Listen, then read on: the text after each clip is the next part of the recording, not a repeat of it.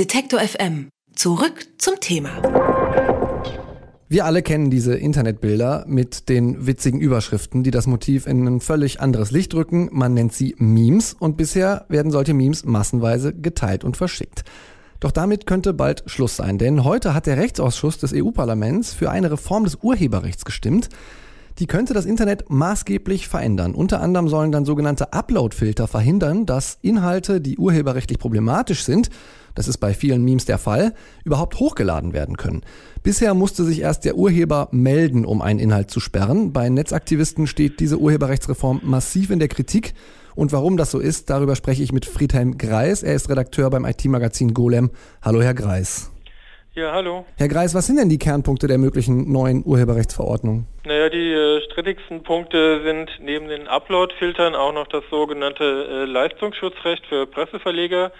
Das könnte zur Folge haben, dass man Zeitungsartikel, die man beispielsweise teilen möchte auf Twitter oder Facebook, äh, nicht mehr wie in der bislang üblichen Form verlinken kann, sondern dass man, sobald man auch nur die Überschrift verwendet, dafür eigentlich eine Lizenz von den äh, Zeitungsverlagen haben muss. Und äh, YouTube beispielsweise, wenn wir nochmal zurück auf die Uploadfilter ja. gehen und die Memes, ähm, YouTube durchsucht ja jetzt schon Inhalte nach Urheberrechtsverletzungen. Was ist denn dann neu an diesen Uploadfiltern oder was wäre neu? Zum einen geht es halt darum, dass Plattformen, die nutzergenerierte Inhalte äh, ermöglichen, jetzt direkt für äh, Urheberrechtsverstöße dann äh, haftbar gemacht werden können.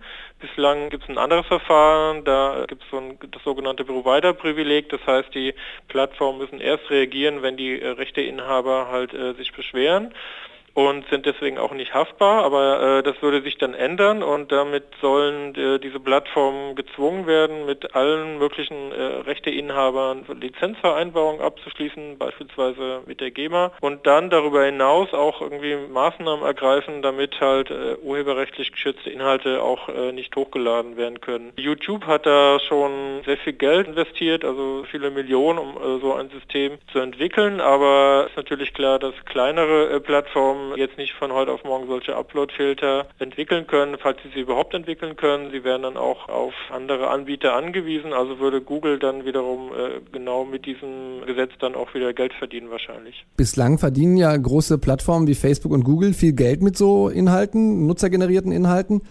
Befürworter der Reform sehen die Rechte von denen gestärkt, die diese Inhalte schaffen. Was entgegnen Sie dieser Argumentation? Ja, das Problem ist halt, dass man halt oft äh, mit Upload-Filtern nicht genau geschütztes Material rausfiltern kann. Also beziehungsweise es besteht die Gefahr, dass halt äh, zu viel äh, gefiltert wird. Also es ist ja, äh, wenn man jetzt beispielsweise sich inhaltlich mit einem Film oder Musikstück auseinandersetzt, das irgendwie geschützt ist und das irgendwie auch nur kurz einblendet, dann würde der Filter schon anspringen und dann würde halt dieser Beitrag blockiert und jetzt der Vorschlag, der heute beschlossen wurde vom EU-Parlament, sieht da jetzt auch kein vernünftiges Beschwerdeverfahren vor, wo man dann nochmal versuchen kann, diese Blockade wieder rückgängig zu machen. Das heißt, Sie sehen dieses Zitatrecht sozusagen untergraben? Genau, das ist auch ja nochmal äh, was anderes zum Beispiel bei diesen Memes, da geht es halt um sogenannte Fair Use, was in den USA erlaubt ist, also dass man so einen ganz kurzen Schnipsel dann auch verwenden kann und das wäre dann damit wahrscheinlich auch in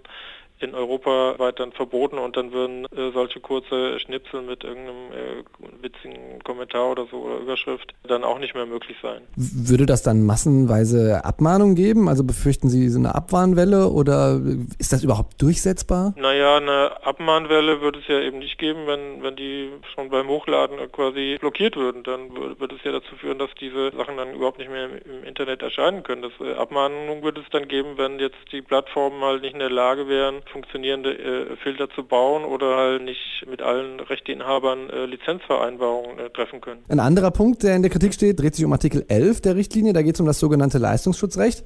Das soll dafür sorgen, dass Verlage besser geschützt werden. Das klingt für mich jetzt mal ein bisschen schwammig. Ähm, es soll aber bedeuten, dass schon kurze Vorschautexte bei Google zum Beispiel, wenn die da gezeigt werden, vergütet werden. Was ist daran auszusetzen aus Ihrer Sicht? Grundsätzlich sind ja alle Texte ja urheberrechtlich geschützt und das deutsche Leistungsschutzrecht erlaubt ja zumindest, dass man so kleine Textausschnitte mit wenigen Wörtern dann nochmal äh, verwenden kann. Aber das, was jetzt heute beschlossen wurde, was aber natürlich jetzt noch kein geltendes EU-Recht ist, da fehlen noch viele weitere äh, Abstimmungen und äh, Verhandlungen.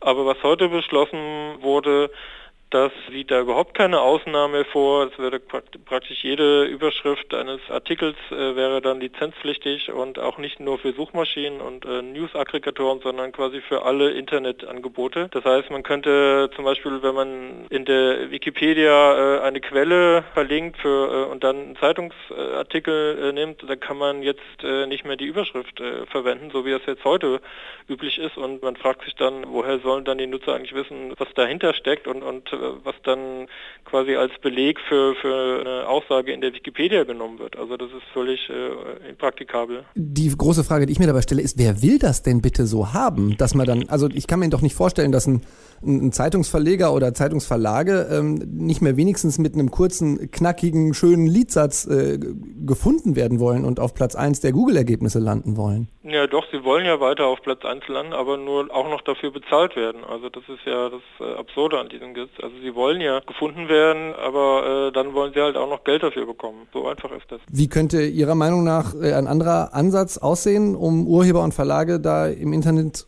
künftig zu schützen, wenn die sagen, die seien so schutzbedürftig? Ich sehe halt diese Schutzbedürftigkeit nicht. Also wie gesagt, äh, Artikel sind urheberrechtlich geschützt und man kann natürlich irgendwie auch das Zitatrecht erlaubt es äh, natürlich die zu verwenden und man man äh, hat als Verlag auch jetzt schon die Möglichkeit äh, Google zu sagen ja bitte indiziere meine Inhalte nicht. Ja dann tauchen sie halt auch nicht bei Google auf aber die Verlage wollen das ja im Grunde nicht. Sie wollen ja eigentlich auftauchen aber sie wollen auch noch dafür bezahlt werden.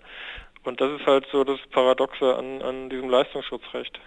Und äh, aber Paywall äh, für die Zeitung ist auch keine Option doch, das wäre äh, im Grunde auch eine Option. Und da ist es auch wieder äh, so absurd. Google hat äh, früher immer gesagt, naja, wir, wir nehmen keine Artikel auf, die hinter einer Bezahlschranke sind, weil das ja unsere Leser irgendwie äh, nicht viel weiterbringt.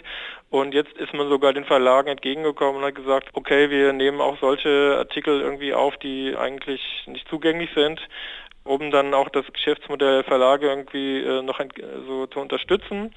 Aber im Grunde soll selbst dafür dann auch noch, äh, äh, soll Google dann dafür auch noch bezahlen. In Brüssel, da hat der Rechtsausschuss des EU-Parlaments heute über eine mögliche Urheberrechtsreform abgestimmt und dafür gestimmt. Kritiker fürchten, dass die Freiheit im Internet dadurch massiv eingeschränkt wird und es sehr viel Lobbyarbeit in Richtung der Verlage war. Ich habe mit Friedhelm Greis vom IT-Online-Magazin golem.de über die Reform gesprochen. Vielen Dank, Herr Greis, für das Gespräch. Ja, sehr gerne. Alle Beiträge, Reportagen und Interviews können Sie jederzeit nachhören im Netz auf detektor.fm.